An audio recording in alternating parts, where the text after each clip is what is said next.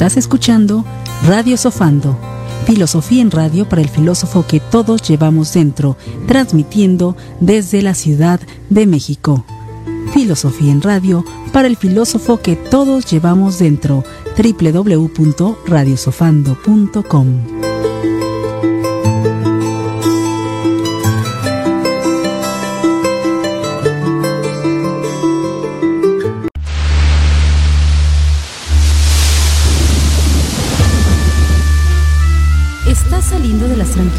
aguas de la cordura y estás comenzando a navegar en las turbulentas aguas de la demencia. Bienvenido a la nave de los locos, donde podrás hablar sobre todos los temas que los cuerdos tienen temor a mencionar, además de escuchar música que en otros lados nunca oirás. Esto es La nave de los locos, con el músico y compositor Pedro Tello. Comenzamos.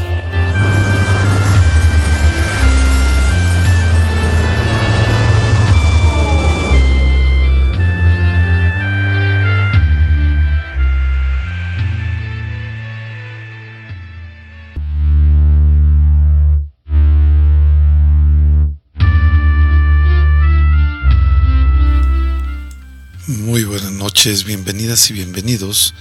todos aquellos que se aventuran a navegar en las oscuras, profundas y lúgubres aguas donde surca la nave de los locos. Mi nombre es Pedro Tello y en esta ocasión vamos a hablar de pues uno de los principales misterios que guarda la arqueología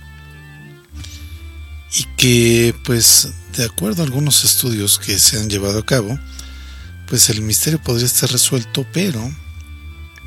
desde luego la explicación que se da por parte de las asociaciones de ingenieros modernas, pues no es aceptado por las por los círculos de la arqueología porque ello implicaría que la humanidad estuvo más avanzada técnicamente en la antigüedad que pues lo que es hoy día o que mínimamente pues estarían a la par de los avances tecnológicos. Y bueno, en, esta ocasión pues vamos a hablar de justamente esos misterios de las construcciones arqueológicas y los geopolímeros. Estos eh, pues geopolímeros, de hecho, pues tendrían que, cuando hablemos de ese tema, pues se habla de, de un desarrollo que es más reciente, más eh, pues más contemporáneo y que esto para un arqueólogo tradicional sería tanto como aceptar que en el antiguo Egipto de hace 10.000 años pues hubiera computadoras. Sería un símil de hablar del geopolímero en las construcciones por ejemplo en las pirámides. Entonces esto realmente es algo que ha llamado mucho la atención porque en lugar de pensar en teorías extravagantes eh, sobre este tipo de cosas, pues realmente lo que se podría hablar en un momento dado es si la técnica constructiva de la antigüedad pues realmente era, era o no era un polímero distinto. Y esto, para entenderlo, pues eh, los supercementos o geopolímeros fueron descubiertos, o algunos dirían redescubiertos, por el ingeniero químico francés, eh, que era especialista en materiales, Joseph Dadovit, y que pues este químico francés, Joseph Dadovat, sería Joseph Davidovat, sería Joseph Davidovat, pues eh, estudió esto que se, se le conoce ahora como supermateriales que son materiales que pues no salen de un proceso normal industrial. Y pues eh, para entenderlo esto es como si nosotros ocupáramos un eh, pues un, un tipo de polímero como un plástico hiciéramos una forma complicada y la embonáramos con otra. Eso a niveles macro a niveles pues de construcciones monumentales. Eso es lo que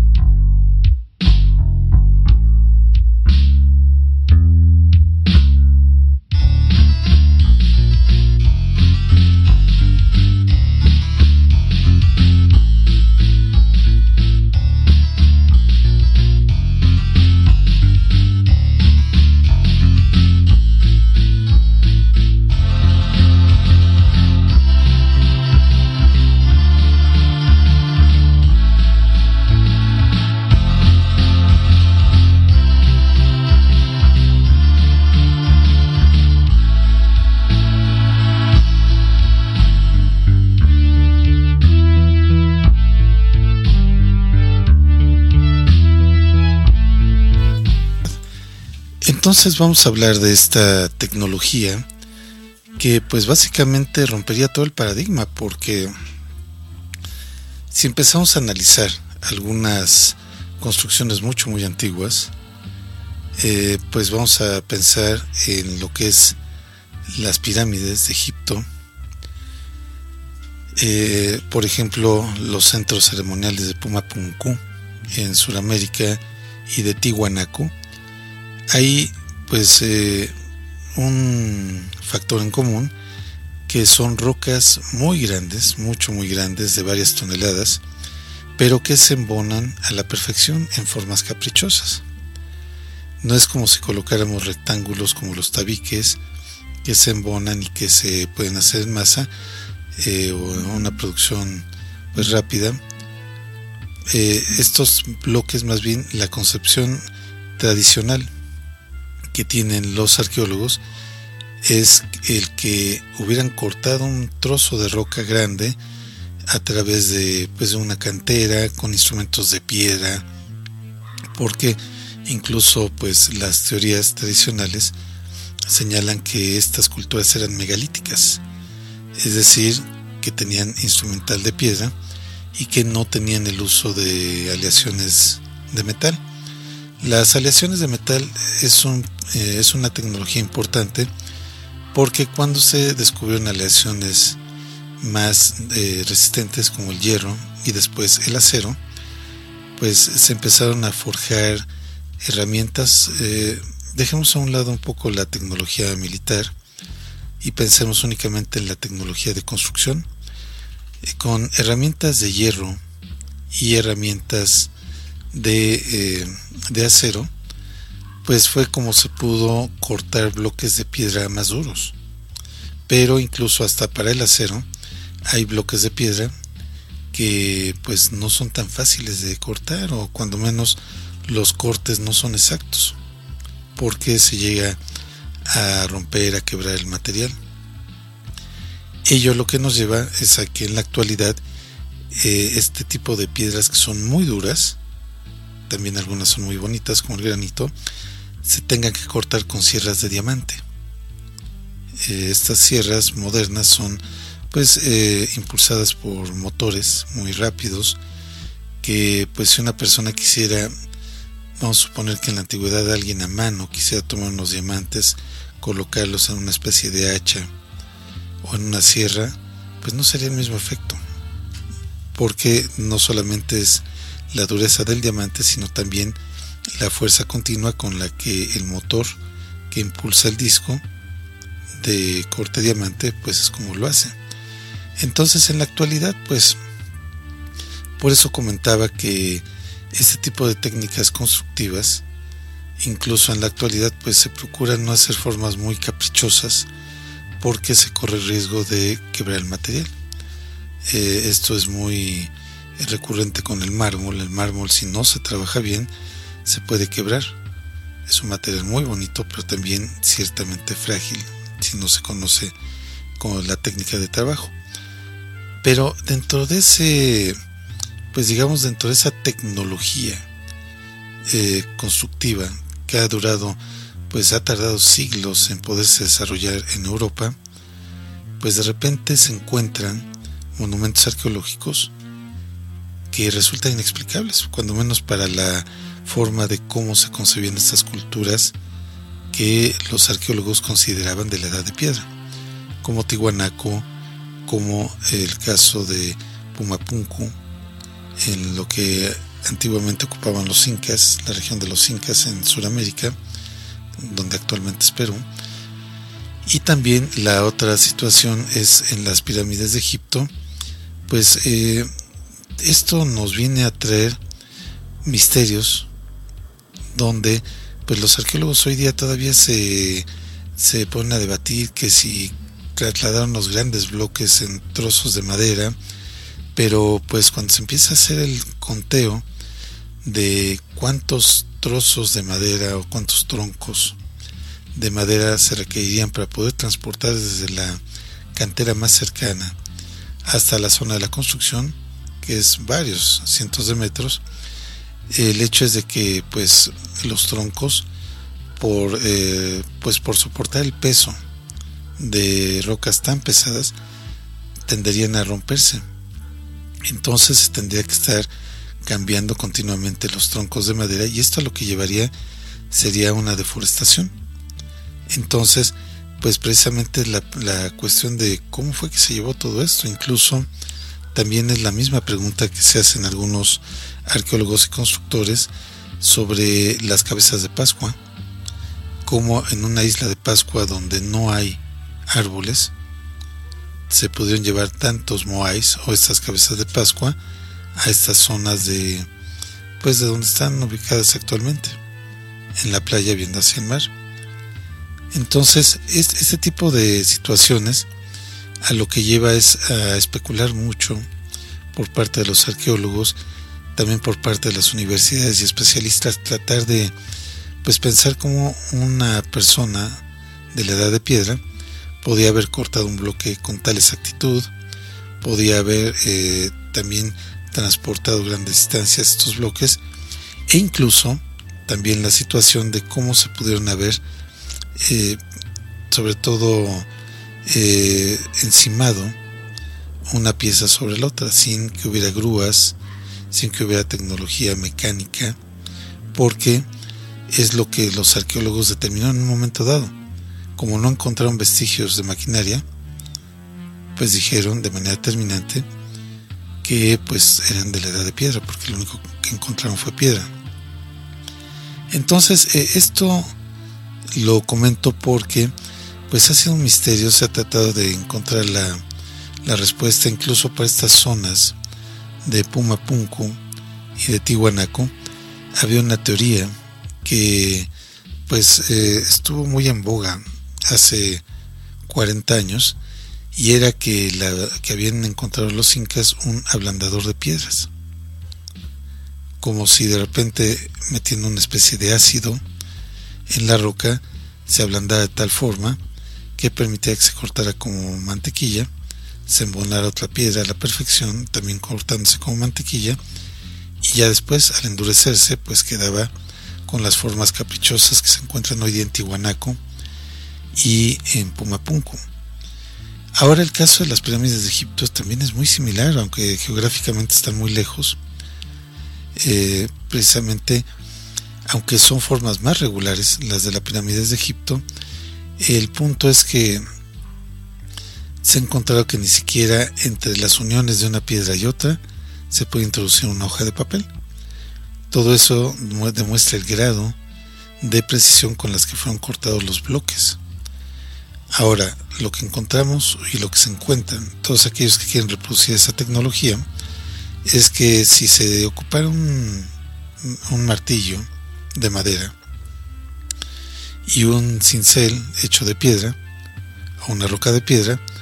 o de un metal blando, como si se manejaba en Egipto, pues eh, sería muy difícil primero cortar los bloques, no sería imposible, sí se pueden cortar,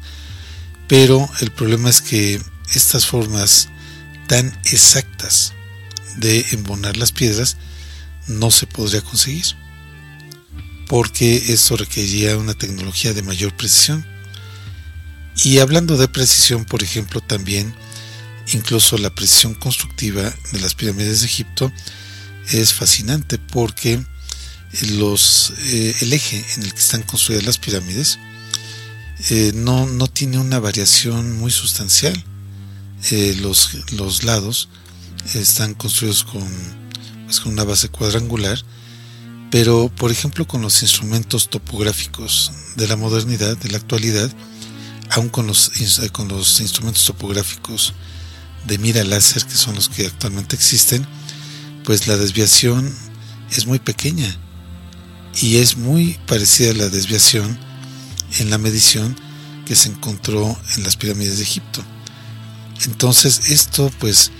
contrasta mucho con esa idea de gente con taparrabos salvajes, con una piedra en la mano, construyendo grandes monumentos de piedra. Más bien parecería que había gente perfectamente pues capacitada para construirlas, perfectamente conscientes de este tipo de habilidades y de cálculos, en fin. de todo lo que se requiere para que un monumento de esa antigüedad pues sobreviva hasta la época. Entonces esa justamente es la situación de empezar a tomar eh, explicaciones, empezar a formular hipótesis. Y como les comentaba pues incluso eh, en los Estados Unidos hay una llamada Casa del Coral que tiene rocas de coral precisamente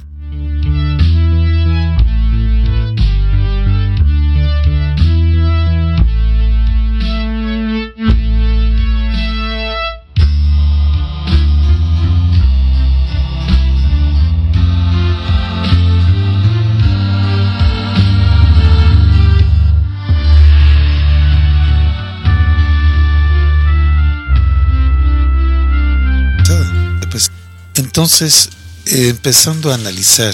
ese, ese tema, lo que nos encontramos es que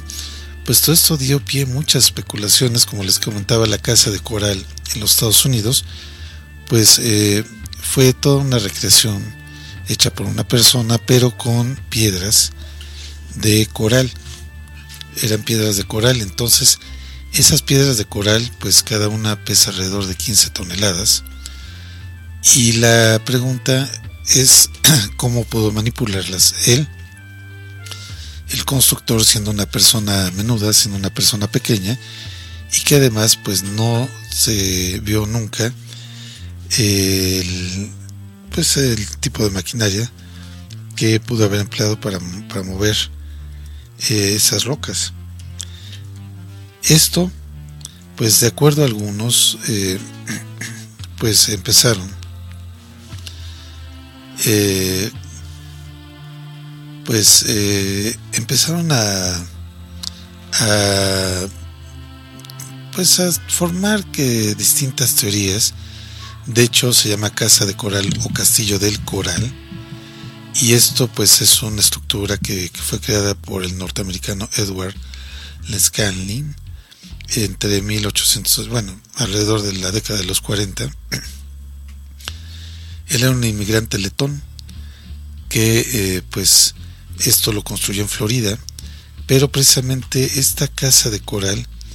eh, pues en la parte de afuera tiene sillas hechas de coral, hasta una puerta giratoria de coral que pesa varias toneladas, pero el punto es como tiene un eje, la puerta pesa 9 toneladas, pero como tiene un eje que él hace que se pueda mover de manera muy eh, pues muy ligera. Todo esto pues lo hizo en memoria de su eh, amada esposa, pero nunca le platicó a nadie cómo había hecho esa casa él solo. Es más, incluso cuando se habla de este castillo de coral o la casa de coral, que está en la intersección de South Dixie Highway y Southwest eh, número 157 en la avenida 157 en Florida, pues eh, recordó justamente esta idea de cómo es que habían movido esos grandes bloques de piedra en la antigüedad y que sobre todo pues la cuestión es cómo se, se siguieron moviendo porque parecería que había una una técnica que ya está perdida para mover estos grandes bloques de piedra y que pues en algunas otras regiones del mundo Incluso pues se ha hablado que hasta eran criaturas mágicas o se movían con la mente estos grandes bloques de piedra o eran dragones o criaturas gigantes que movían esto o eran seres humanos gigantes. O incluso se ha llegado hasta el exceso de pensar que pues la gente que estaba en ese entonces no era capaz de hacerlo tuvo que haber venido alguien de otro mundo para poder hacerlo. Entonces esto realmente son teorías mucho más eh, pues disparatadas, yo diría mucho más improbables que el pensar que hubo tecnología.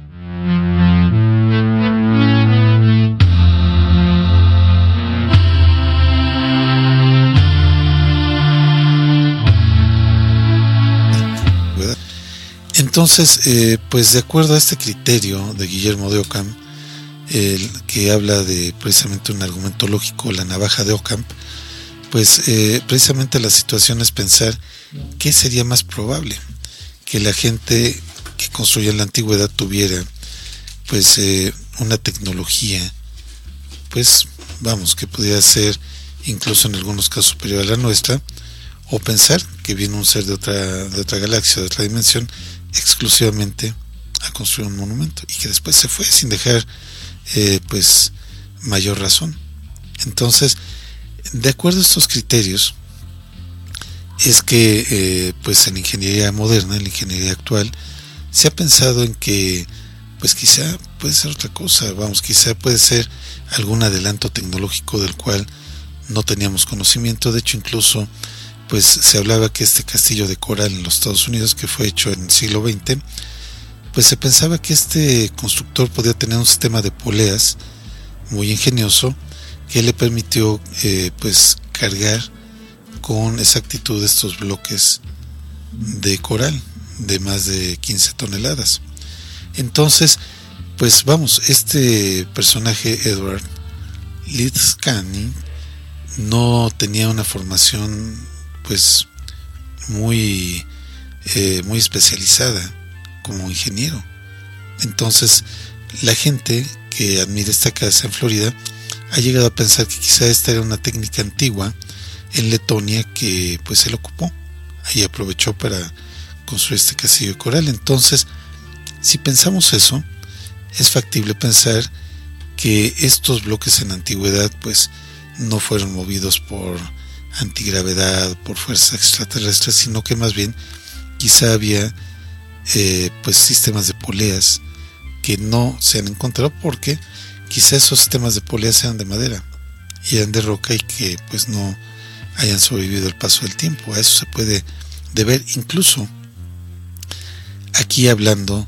por ejemplo, de lo que es el desarrollo tecnológico de los pueblos mesoamericanos. Como les comentaba, pues ha maravillado a muchos lo que es Tihuanaco y Pumapunku, pero el punto medular es que se pensaba también que aquí no existía el uso de la rueda. Y esto pues ha sido una situación que ha venido a desmentir pues eh, un juguete, precisamente hablando de cómo la tecnología y las cosas más complicadas así como es arriba, es abajo, diría el libro de, de Tot, el, o del maestro Megistro, en el antiguo Egipto, pues esto como lo entenderíamos es que si la tecnología ya se descubrió, se puede ocupar desde para hacer un juguete hasta para hacer un eh, pues un equipo mucho muy sofisticado entonces aquí lo que se encontró justamente en la región de Yucatán en la región de los mayas, se encontró un pequeño juguete, vamos, una figura cerámica de un gato que pues tenía, tenía cuatro ruedas. Con esto, pues lo que encontraron los arqueólogos, pues primero fueron incrédulos porque pensaron que esto era una construcción pues eh, más reciente, era una figura más reciente y que pues alguien la había enterrado para hacerla parecer más antigua. Pero la cuestión de todo esto, lo que nos lleva a pensar esta situación es que, pues, al momento de hacer pruebas de los materiales y encontrar la verdadera edad de este juguete, pues correspondía al periodo clásico de los mayas. Entonces, lo que se percataron es que la humanidad, pues no, tecnológicamente no está eh, descrita como, como se pensaba, no eran salvajes, que pues arrastraban troncos, eh, arrastraban piedras, eh, se vestían con muy poca ropa, vamos. Incluso ese ha sido un criterio que en la actualidad pues también se ha ocupado un criterio discriminativo eh, europeo, el pensar que la gente que porta poca ropa pues es un, tiene un comportamiento salvaje, como si la ropa diera un estatus de civilización. Entonces, estos criterios en la arqueología son criterios europeos, pero son criterios que nos han regido, culturalmente hablando, y por ello es que si alguien, por ejemplo, ve cómo describieron los navegantes españoles los, a los pueblos mesoamericanos, decían que eran personas que andaban con muy poca ropa, que tenían monumentos eh, hechos en piedra muy grandes, Entonces, de entrada, este tipo de descripciones, pues, los ubicaría como personas salvajes. Y después, más con la descripción de que se hacían sacrificios humanos, pues vamos. Ahí venía toda una justificación para lo que era una colonización o una esclavitud de estos pueblos, pero si nos atrevemos a pensar un, poco más eh, fuera de la caja, como dirían actualmente algunos, si pensamos fuera del paradigma tradicional que nos ha marcado la, la arqueología, podríamos encontrar que, pues quizá, se manipularon las rocas tan grandes con sistemas de poleas. Las poleas de alguna manera son ruedas y las ruedas también permitirían poder transportar de un, de un lugar lejano a un lugar más cercano grandes bloques de piedra. Entonces, con ello se podría empezar a desentrañar este misterio de estas construcciones, pero cuando empezamos a considerar, aparte del gran tamaño de las rocas, aparte de la forma tan exacta de cómo se colocaron, porque esto implicaría también manejo de un cierto tipo de maquinaria, no es lo mismo colocar un ejército de gente una roca de 20 toneladas, tratando de empujarla con troncos, no es lo mismo eso, a que con un sistema de poleas dirigido se pueda colocar la roca en el lugar exacto donde se requiere, como aparece en las pirámides de Egipto. Todo ello ya implica una precisión que, de acuerdo a los arqueólogos, pues no correspondería a un periodo megalítico, un periodo de la edad de piedra. Entonces, este tipo de teorías que, que resultaron muy ad hoc para la colonización, pues resulta que cuando se quiere explicar la tecnología de la antigüedad, pues simplemente quedan muchos huecos. A una forma de cómo poder explicar esto, pues fue esta teoría que salió del ablandamiento de piedras para las zonas de Tihuanaco y la zona de Pumapunku. Y otras, otras teorías se hablaban, por ejemplo, en el antiguo Egipto, de que se habían encontrado pues algunos lugares donde podría haber estas sierras de corte diamante. Esto pues realmente es eh, todavía una teoría porque no se ha encontrado algún vestigio de, de este tipo de polvo de diamante, porque aunque estas sierras son mucho más duras que la piedra y que cortan el granito con gran precisión, el hecho es de que donde se operan dejan un polvo muy fino de diamante. Esto no se ha encontrado pero lo que sí se encuentra en el caso de Egipto es un cilindro que pareciera haber sido taladrado con un taladro de diamante. Es un cilindro antiguo que se ocupaba para el gozne de una puerta y que no se sabe cómo se hizo. Simplemente no se sabe. Entonces, por ello, eh, eh, se formuló esta teoría de que tenían maquinaria en el antiguo Egipto para el corte de la roca. Entonces eso podría, podría de alguna manera venir a explicar por qué estas cuestiones pues se pudieron haber realizado con tanta presión, pero sigue dejando muchas dudas porque esto sería particularmente para el caso de Egipto y no para el caso de Tiwanaku.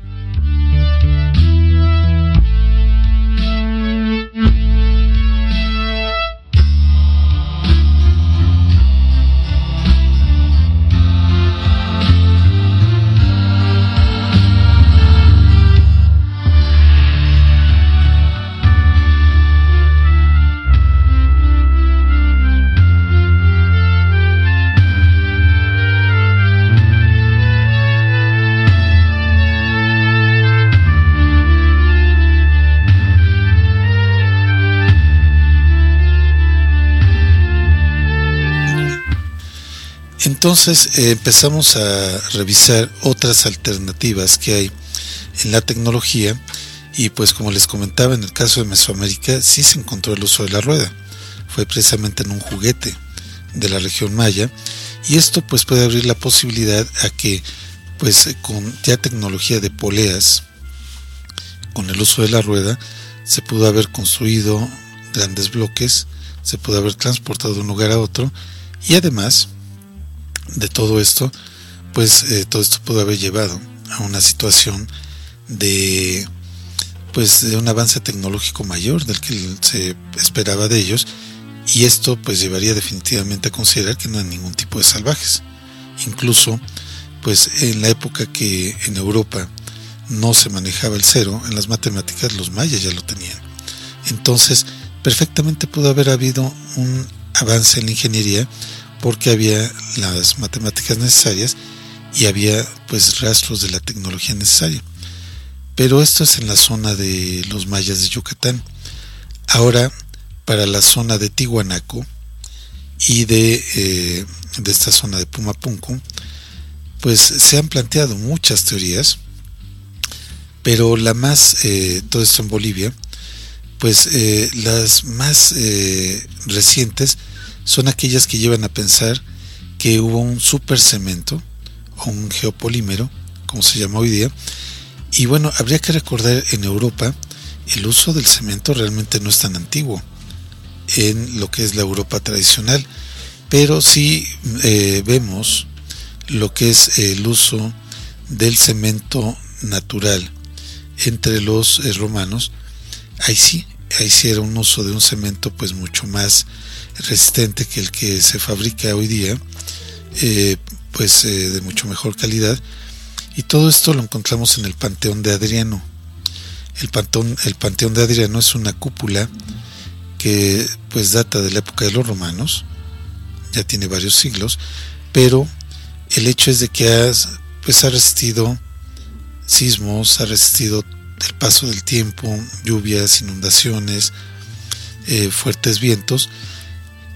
Y cuando se revisó, esto era un geopolímero, era un cemento. Pero eh, la cuestión es cómo fue que se hizo este cemento. Fue precisamente considerando que el cemento pues lo hacían los romanos de una manera muy natural. Er, eh, pulverizaban la piedra de cal, la juntaban con ceniza volcánica en una proporción adecuada y le agregaban agua. De ahí se moldeaba el cemento y este cemento tiene la particularidad, primero, a diferencia del cemento actual, de que es impermeable, cosa que no tiene el cemento moderno, el cemento que nosotros usamos. Nuestro cemento no es impermeable y la otra cuestión es que eh, pues el cemento romano, que se le conoce, pues además es mucho más flexible. El problema que tenemos con el cemento que nosotros manejamos en la actualidad es que es un cemento que se va volviendo cada vez con los años más duro, como una piedra. Y esto podría llevar a explicar esta teoría de los geopolímeros. Porque si nosotros pensáramos si pasara algo, algún cataclismo o algo donde se perdiera la cultura actual de manera masiva, se perdían libros, se perdían bibliotecas, se moría la gente que sabe y se tuviera que volver a empezar al estilo de lo que pues eh, algunos consideran gente de las cavernas, gente que tuviera que irse a algún lugar pues para pues para poder sobrevivir a un cataclismo, el hecho es que este reinicio de la cultura pues implicaría volver a comenzar con herramientas de piedra o con herramientas muy básicas. Y ello pues quizá podría eh, generar teorías distintas o teorías eh, erróneas de que la gente pues nunca tuvo otra tecnología, sino que más bien pues siempre vivió en las cavernas o en lugares así con tecnología muy precaria. Ese tipo de, de pensamientos, incluso ya lo hemos hablado aquí en Radio Sofando en la estación, esto se llama filosofía de la historia cuando se busca darle un significado a la historia, pero cuando esto no se hace bien o se hace de una manera pues dolosa y por demás enfocada a justificar la invasión o el sometimiento de una cultura, pues a lo que lleves a esto, a decir, este pueblo es el mejor, es el pueblo de Dios, el pueblo elegido de Dios, es el espíritu del pueblo, como diría Hegel, Vollgeist, o simplemente son la cúspide del desarrollo de la humanidad y todos los demás son simples eh, eh, salvajes que tienen que ser eh, como los animales salvajes domesticados. Este tipo de pensamientos y de concepciones pues abundaron mucho en el siglo XVIII el siglo XVII para tratar de justificar los abusos de las culturas europeas. Entonces esto pues lo que lleva es a pensar es a pensar que pues eh, existen seres humanos mejores que otros y que esto está definido por la tecnología. Y luego de ahí, pues también se puede llegar a pensar que si llega un ser de otro planeta, de otra dimensión, con tecnología mucho mejor que la de nosotros, luego entonces es superior a nosotros. Es ese tipo de lógica y de argumentación. Pero cuando empezamos a ver realmente qué pasa con estos tipos de desarrollos, pues quizá puede haber parte de verdad en todo lo que en estas teorías, porque tampoco quiere decir que en la, que en la humanidad siempre haya este tipo de avance. Es más, en la actualidad lo vemos. Hay países que tienen avances tecnológicos más eh, pues eh, importantes que otros. Hay países que son pobres económicamente hablando y eso pues les impide el acceso a una tecnología de, de vanguardia. Entonces, pues eh, a eso se debe que mientras en algunos lugares hay gente que todavía anda a caballo, pues en algunos otros lugares haya este tipo de pues automóviles que pueden volar y que después se vuelven eh, vehículos terrestres o que funcionan con celdas solares, en fin. Esta es la disparidad de la, del progreso humano de la evolución y entonces no habría por qué pensar que la historia tiene que ser igual para todos los seres humanos, que todos los que estuvieron eh, manejando piedra pues eh, eran salvajes. ¿Por qué? Porque en algún lugar del planeta pues sí, había gente que tenía muy poca tecnología y que sí pues vivía eh, pues marginado en cuevas con tecnología de la edad de piedra, pero regresando a este punto de los polímeros y de los geopolímeros, es cuando se empezó a investigar realmente cuáles eran las características, porque vamos, como les decía, los geopolímeros actuales o los superpolímeros, que es como si tomáramos una figura de resina, la vaciáramos en un molde y de ahí sacamos una producción en masa de mil piezas, por ejemplo, eh, pues decorativas, eh, de animales o de algún motivo que queramos, pues esto tiene sus características. Vamos, los geopolímeros no son como las piedras tradicionales. Una piedra tradicional es muy densa, muy pesada, se hunde, a diferencia de un geopolímero que pues eh, tiene otro tipo de composición química y que también pues tiene mucho menos peso. Entonces cuando se empezó a revisar esta teoría de los geopolímeros, eh, se publicó un estudio en la revista Marine Pollution Voltan, que pues habla de eh, pues de rocas o de plasto glomerados, plastiglomerados que se han encontrado en zonas muy contaminadas, pero el hecho es de que pues empezó a revisar si realmente podían ser algunas piedras no que no fueran piedras naturales, sino geopolímeros. Entonces, pues realmente esta cuestión eh, pues eh, se empezó a investigar la composición química, por ejemplo, hay geopolímeros que están basados en aluminosilicatos y que pues también reciben el nombre de poli, policialatos. Entonces, al momento de empezar a hacer esta revisión de estas piedras de la antigüedad, pues se empezó a revisar los polímeros, bueno, los las piedras megalíticas de Tihuanaco y Pumapunku,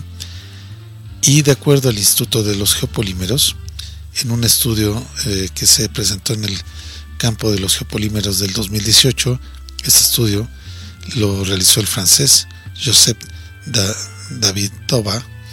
eh, pues encontró que, estos, eh, que estas piedras que se tomaron de las zonas de Tihuanaco y de Pumapunku en Bolivia, pues resulta que eran geopolímeros o sea, es decir, eran rocas artificiales. Esto pues lleva a muchísimas dudas porque entonces se está hablando de que el cemento como tal o el concreto, que es con lo que construimos nuestros edificios modernos, pues ya existía, ya existía cuando menos en lo que era la región de los incas, mucho antes que llegaran los españoles, y que este conocimiento, pues derivado de todo el proceso de conquista, el proceso de depredación que hubo cuando llegaron algunos pueblos europeos aquí a América, pues se perdió todo ese conocimiento. Incluso, pues, un fraile, Diego de Landa, ordenó quemar muchos eh, pues eh, códices para borrar toda la información que venía ahí. Entonces, pues si hubo una destrucción, eh, pues vamos, intencional del conocimiento.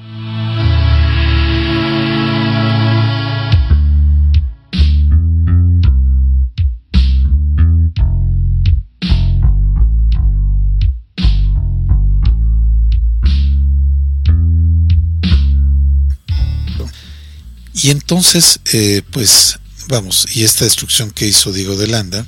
sobre los documentos en, en Mesoamérica, pues es muy parecida a toda la brutalidad que hubo en la destrucción de la Biblioteca de Alejandría.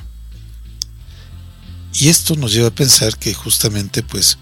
si no se hubieran destruido todas estas, todos estos documentos base del conocimiento, pues quizá podríamos tener la respuesta más, más directa de cómo construyeron. Pero regresando a lo que se hizo en el décimo eh, campamento de los geopolímeros en el 2018, pues eh, este químico francés, eh, el profesor Josep, lo que hizo fue empezar a analizar estas piedras bajo el microscopio, bajo pruebas no destructivas, y lo que empezó a encontrar es que estas rocas, por ejemplo, de Tihuanaco, en Bolivia, pues eh, sí podían corresponder a geopolímeros porque tenían eh, fragmentos que no eran naturales, es decir, adhesivos. ¿Qué se refiere a un adhesivo? Pues simplemente hay adhesivos naturales y adhesivos químicos. El cemento que actualmente utilizamos tiene un adhesivo químico que hace que todo el polvo, eh, pues que se vierte, por ejemplo, cuando eh, tenemos un saco de cemento y lo colocamos en un pues en una losa en una columna o en un cimiento.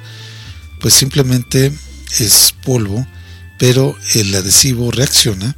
con el agua. Al momento de mezclarlo con agua empieza a reaccionar el adhesivo y se forma una mezcla primero pastosa y que luego con el tiempo se va endureciendo y ya con las décadas se va volviendo más como si fuera una piedra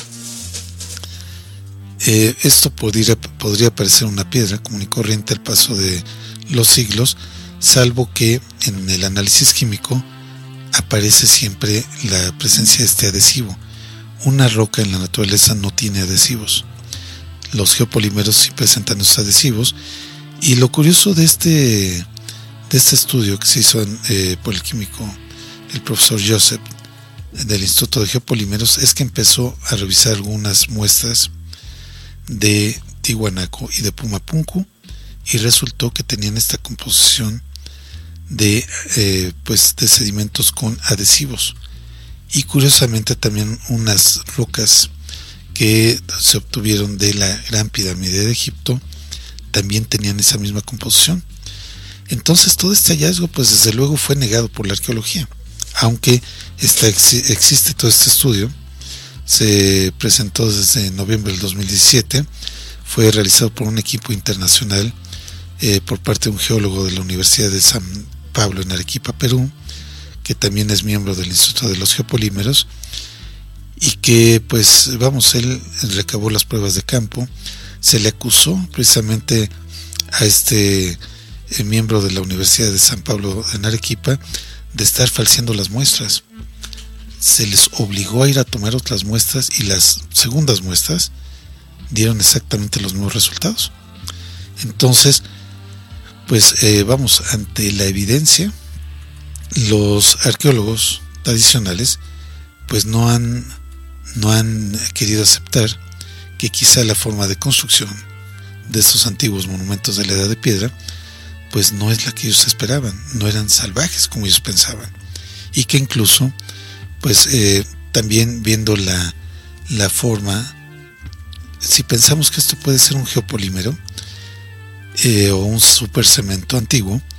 el hecho es de que nuestras construcciones actuales, con el paso del tiempo, se vuelven duras y con el paso también de los movimientos telúricos se llegan a derrumbar, pierden forma, se destruyen o quedan inservibles. Esto, a diferencia de los monumentos de Tihuanaco, Pumapunku y la Gran Pirámide de Egipto, pues resulta que no pasa eso. Estos, eh, estos monumentos, eh, pues tan antiguos, por ejemplo, solamente en el caso de Pumapunku pareciera como que hubo una ola gigante que movió esas piedras de su lugar, las desordenó como si fuera una especie de, pues, de Lego gigante, pero que realmente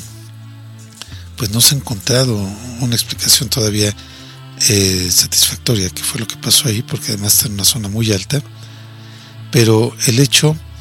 es que sí se está tratando de encontrar la explicación de cómo se pudieron haber hecho esos cortes en la piedra tan exactos como para que embonara piedras tan grandes y que también sobre todo pues la pregunta era cómo las colocaron porque esto no es de que como la imagen que nos presentan en la pues en Hollywood o en la televisión como si fueran mamuts, vamos como los personajes de las caricaturas que llevan mamuts arrastrando los bloques de piedra. No implica que no hayan ocupado eh, animales para arrastrar los materiales, pero como les vuelvo a repetir, la fuerza eh, muscular de un ser humano o de un animal no coloca con tal precisión las rocas no las coloca con esa presión. Lo que se encuentra en la actualidad es que solamente con el uso de maquinaria pesada, incluso pues eh, hay grúas computarizadas que ya tienen un rango de desviación muy muy pequeño, pues es como se pueden hacer estas grandes obras de ingeniería. Pero pues pensemos en la antigüedad como se pensaba, hasta hace quizás 50 años, que eran simplemente salvajes, que tenían animales, y que iban empujando los bloques de piedra, pues simplemente así no se podría haber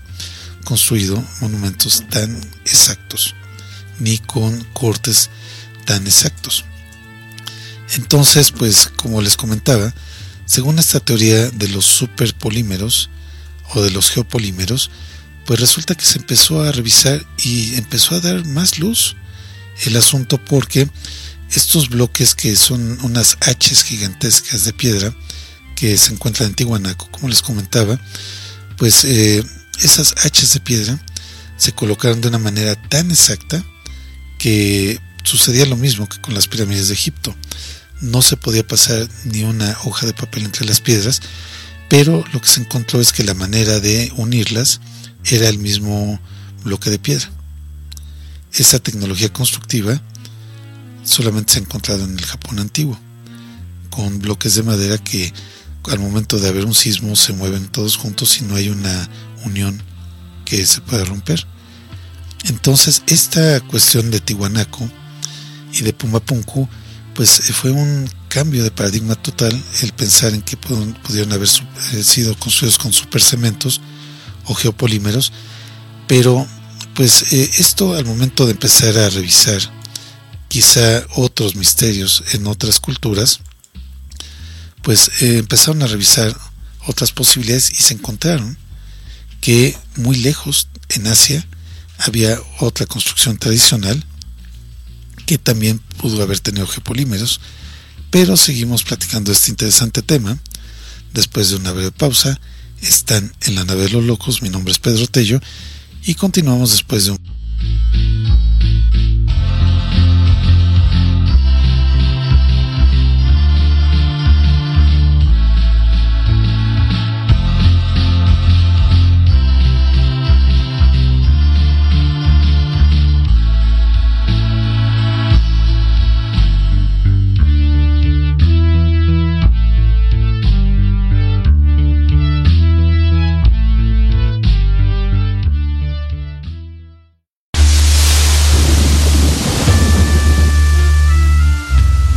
Estás en la nave de los locos. Continuamos.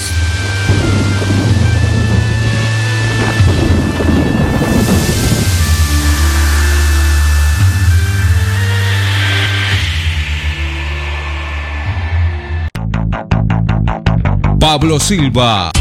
lo mejor del rock uruguayo. Pablo Silva.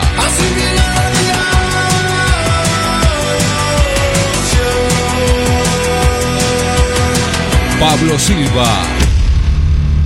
En todas las plataformas digitales y redes sociales.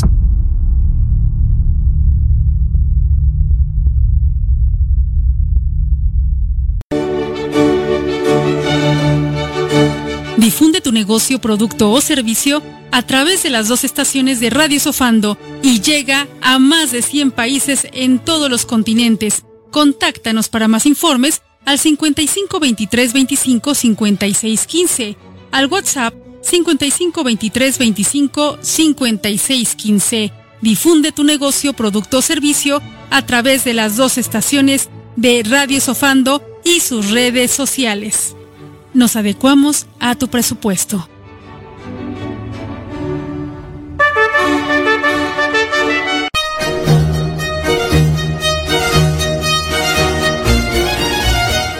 Quédate en casa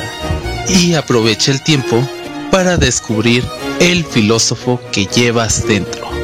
Así que sintoniza y escucha radiosofando.com y radiosofando.com.mx, la única estación de radio por internet diseñada para despertar al filósofo que todos llevamos dentro. Quédate en casa con nosotros.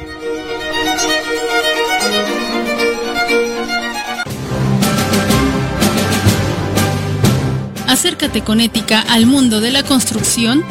y ten una visión estética a través de los comentarios del arquitecto Pedro Tello, construyendo nuestra convivencia con ética y estética.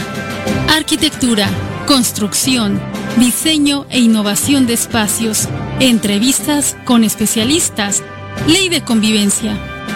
Un acercamiento a las leyes de convivencia tecnología verde y mucho más. Escúchanos todos los jueves a las 20 horas, horario central de México por www.radiosofando.com y www.radiosofando.com.mx, construyendo nuestra convivencia con ética y estética.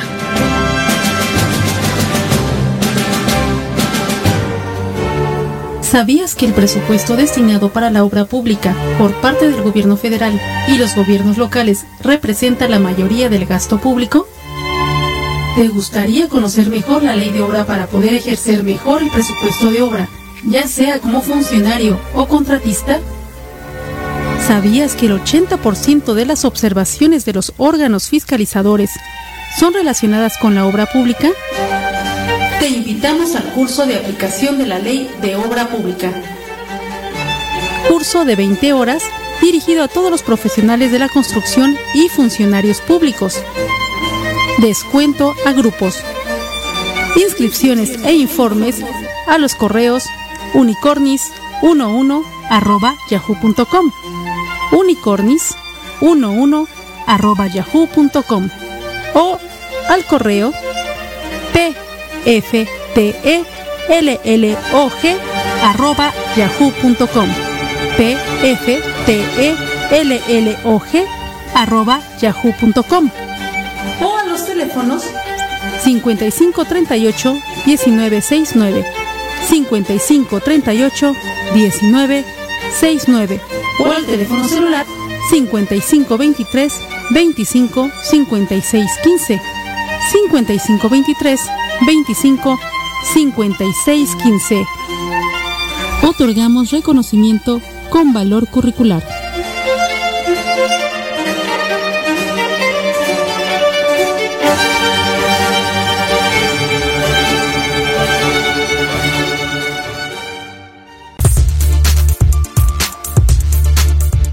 Escucha tu noticiero por Radio Sofando. Conduce Victoria Carrasco y Pedro Tello en vivo de lunes a viernes a las 23 horas. O si lo prefieres, escucha la retransmisión de lunes a viernes a las 12 horas. Tiempo de la Ciudad de México. También puedes escuchar la retransmisión los domingos a las 20 horas. por www.radiosofando.com y www.radiosofando.com.mx.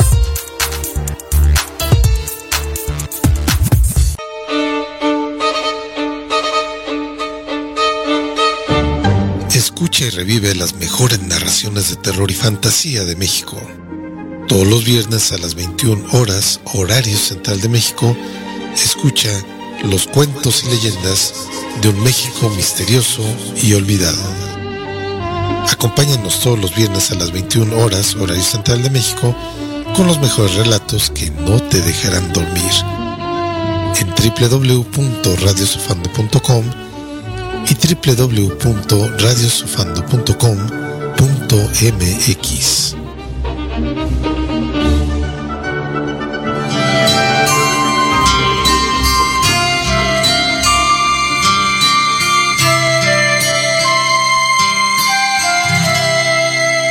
En nuestro mundo existe otro mundo que se llama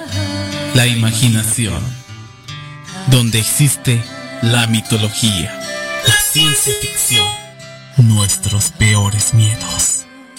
y nuestras esperanzas. Los invito a que me escuchen en vivo todos los viernes a las 20 horas y en la retransmisión todos los lunes y miércoles a las 20 horas, horario central de México. En el extravagante y curioso mundo de la imaginación. Con Alex Tello, aquí en radiosofando.com y www.radiosofando.com.mx.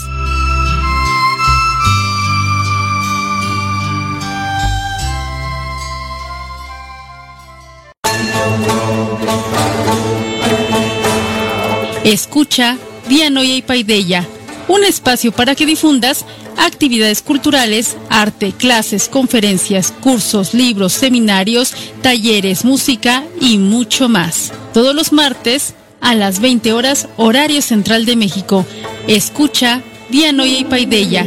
a través de www.radiosofando.com y www.radiosofando.com.mx y 31 repetidoras en todo el mundo.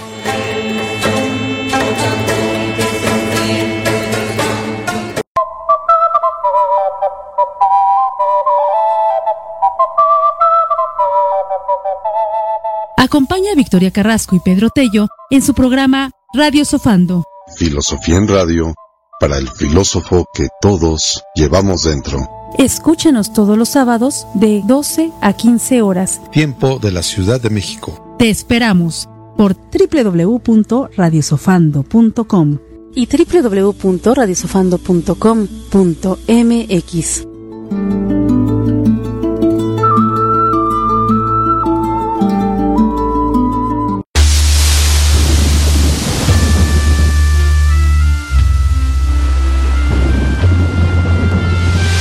Estás en la nave de los locos. Regresamos.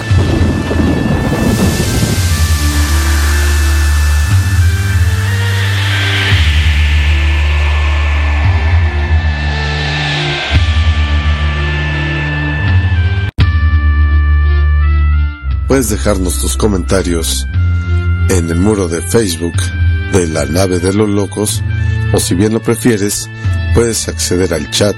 de la página de www.radiosofando.com y www.radiosofando.com.mx.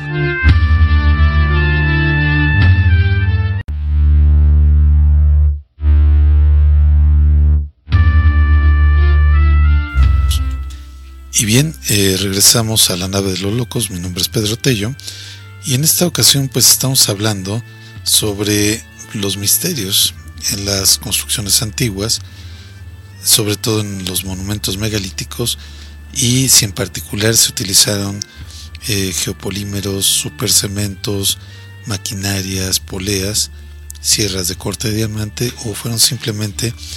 pues eh, hechos con un trozo de roca y un martillo de madera, como piensan de manera pues limitada algunos arqueólogos, pero antes de continuar con este eh, pues interesante tema. Quiero saludar a aquellos que nos acompañan en esta travesía.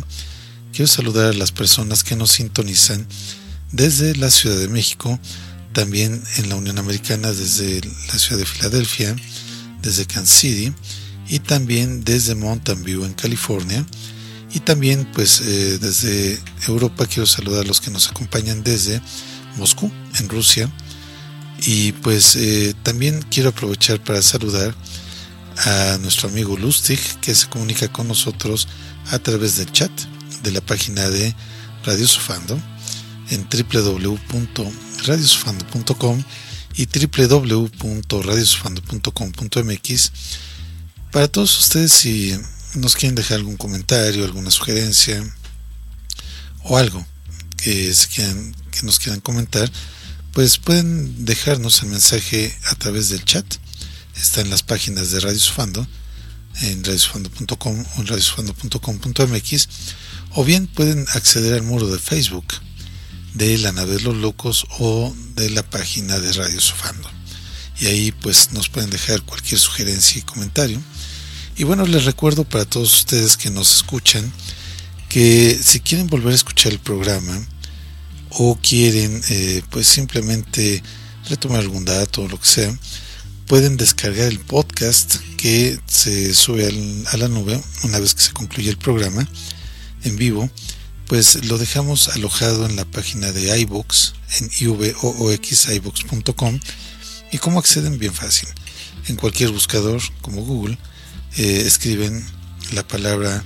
la nave de los locos, coma, se utilizaron polímeros en la antigüedad, iVox, en iVox ponen primero, coma, la nave los locos y luego, coma, se utilizaron polímeros en la antigüedad y los va a direccionar a esta página de iVox porque pues ahí están los podcasts de la nave los locos, de Radio Fando, de Construyendo nuestra convivencia con ética y estética, en fin, hay muchas, eh, muchos micrositios en la página, pero así pueden acceder. Ahora también, pues si lo prefieren, pueden acceder a la página de Facebook de Radio Sufando. Eh, ahí en Facebook Radio Sufando, ahí también están los enlaces para descargar los podcasts y todas las descargas son gratuitas. Y bueno, pues eh, vamos a continuar con este tema. Eh, es un tema bastante interesante el pensar que en la antigüedad pues simplemente podía haber ya eh, el uso de poleas, maquinarias de corte, de precisión, que podía haber también hasta el uso de ruedas y que esto pues no, fue simplemente arrastrar rocas en el suelo con un tronco de por medio. Todo esto es, eh, pues se han reconstruido este tipo de teorías pensando en que pues los constructores antiguos quizá podían ser igual o más inteligentes que los de la actualidad y que simplemente por circunstancia histórica pues pasó su tiempo. Y bueno, eh, como les comentaba, esta teoría de los geopolímeros o de los supercementos que tienen algunas sustancias plásticas, sustancias químicas que no salen en la naturaleza, sino que son producto de reacciones químicas, esto llevaría también a considerar que no solamente el cálculo de ingeniería estaba desarrollado, no solamente el, desarrollo de eh, supermateriales estaba ya eh, utilizándose, sino que también estaba también desarrollado el manejo de la química. Entonces toda esta idea de que la química pues se descubrió en Europa y que pues vino de proveniente de la alquimia de Egipto, en fin, más bien nos llevaría a pensar que quizá en la antigüedad había ya un desarrollo de la química muy sólido, pero simplemente pues se perdió con estos, con estos, eh, con estos actos brutales de esta quema de códices que llevó Diego de Landa en, en Mesoamérica o la quema de la biblioteca de Alejandría que llevaron los cristianos antiguos. Y todo esto pues obviamente ha tenido una finalidad de dominio, de conquista, a costa del conocimiento de la humanidad. Pero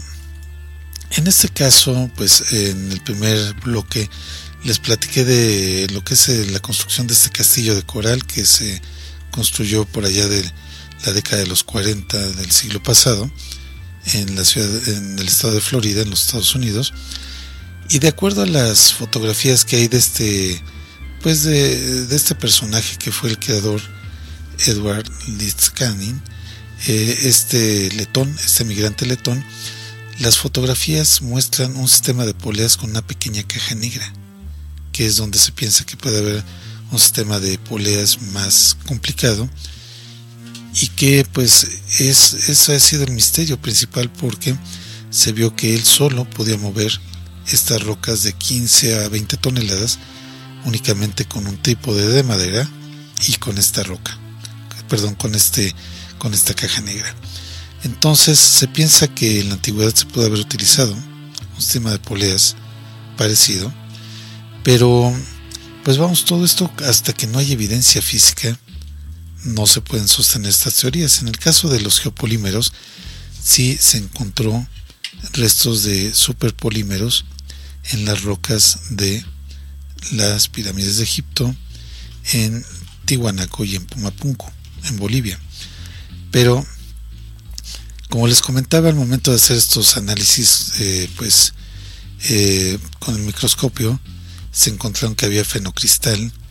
de pagliocasa en la superficie, había un monocristal de biotita, de mica en la superficie también, cristal de pioxireno en, también en la superficie, y todo esto son vestigios de geopolímeros. Esto no lo tiene una roca común. Pero pues cuando el Instituto de Geopolímeros empezó, vamos, también sorprendido por este tipo de hallazgos, empezaron a ver qué tanto de los misterios de las construcciones en la antigüedad podían explicarse con esta teoría, pues eh, algo que ha llamado mucho la atención es el templo de Bangkok, que está en Tailandia, y este templo de Bangkok pues está ubicado a una altura de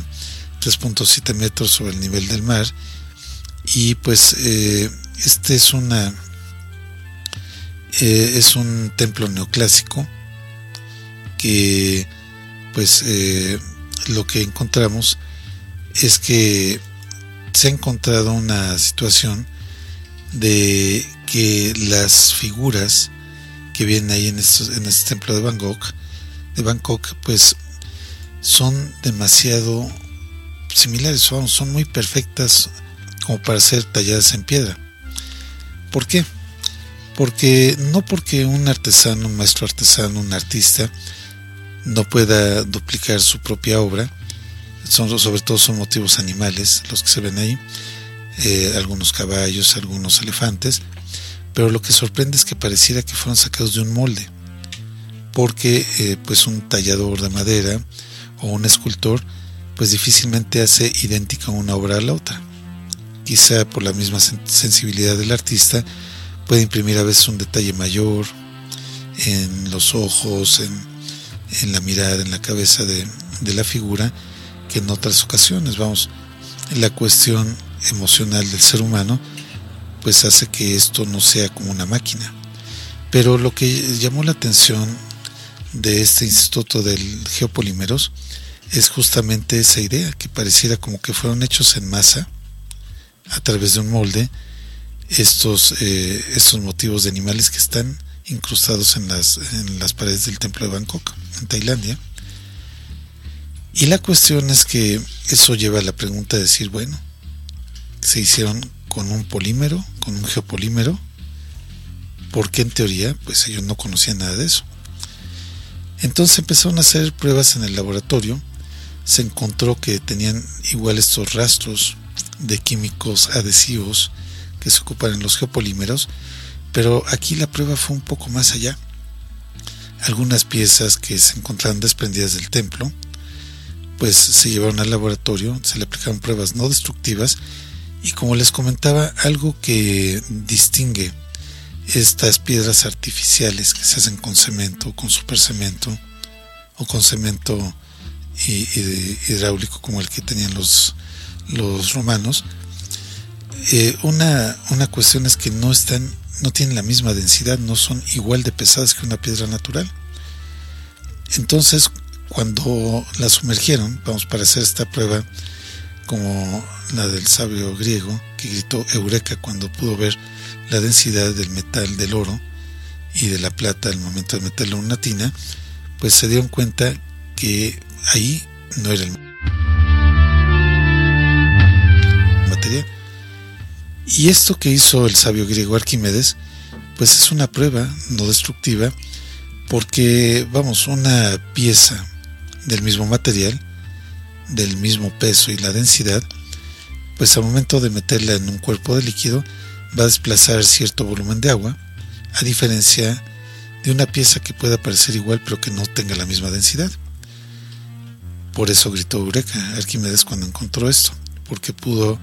encontrar que la corona que le habían encargado, saber si estaba hecha de oro, se dio cuenta que no estaba hecha de oro, no tenía la misma densidad del metal, sin necesidad de hacerle ninguna prueba que la dañara, que era lo que precisamente buscaban, hacer una prueba no destructiva en estas imágenes, en estas, estas esculturas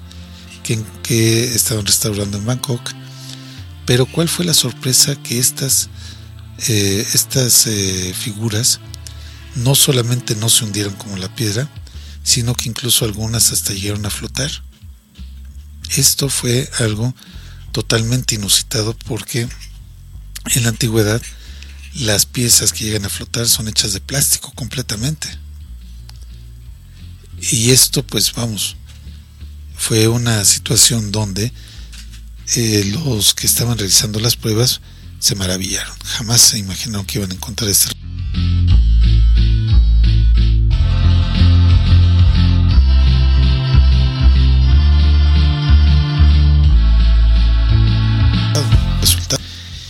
Con esa prueba, precisamente, se demostró que estas piezas del templo de Bangkok eran hechas con geopolímeros. No había una piedra en la región que se comportara igual. Esto pues realmente ha llamado mucho la atención porque cambia la perspectiva de todo lo que se ha hecho. Esta idea de pensar que los antiguos constructores, esto fue en Asia, en Tailandia, los otros geopolímeros fueron en Egipto, en las pirámides de Egipto, los otros en Bolivia. Entonces demostraría que de alguna manera la tecnología que tenían los constructores antiguos pues no era, no era una tecnología arcaica, no eran hombres de las cavernas eh, tomando una piedra, rompiendo a pura fuerza muscular las grandes rocas, jalándolas con animales, como nos han pretendido hacer eh, ver todo esto, sino que más bien había ya un desarrollo de ingeniería, de arquitectura mucho, muy sofisticado, y que este tipo de desarrollo, si lo empezamos a ver bajo la óptica de otros paradigmas, nos van a llevar quizá a resolver estos misterios de una manera mucho más lógica y razonable. Pero ese es uno de los temas que los cuerdos no se atreven a discutir.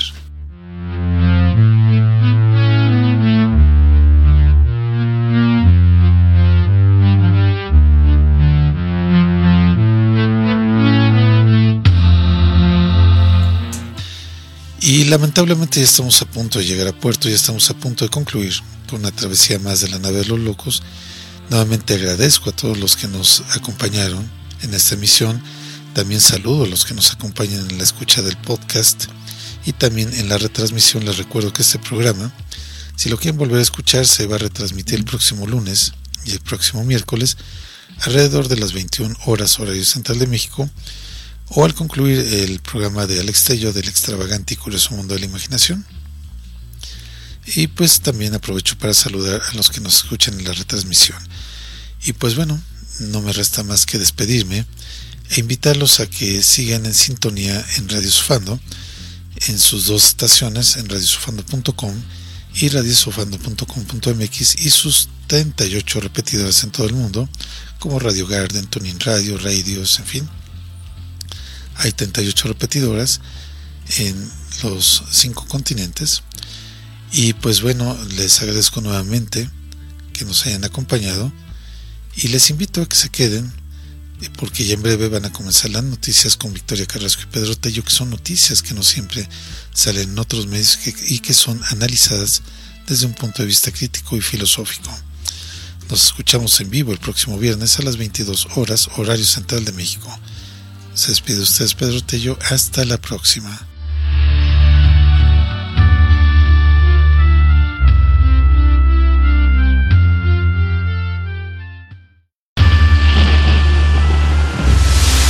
Esto fue La nave de los locos.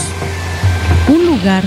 donde podrás hablar sobre todos los temas que los cuerdos tienen temor a mencionar, además de escuchar música que en otros lados nunca oirás, con el músico y compositor Pedro Tello. Escúchanos todos los viernes de 22 a 23 horas, tiempo central de México, por www.radiosofando.com. Filosofía en radio para el filósofo que todos llevamos dentro.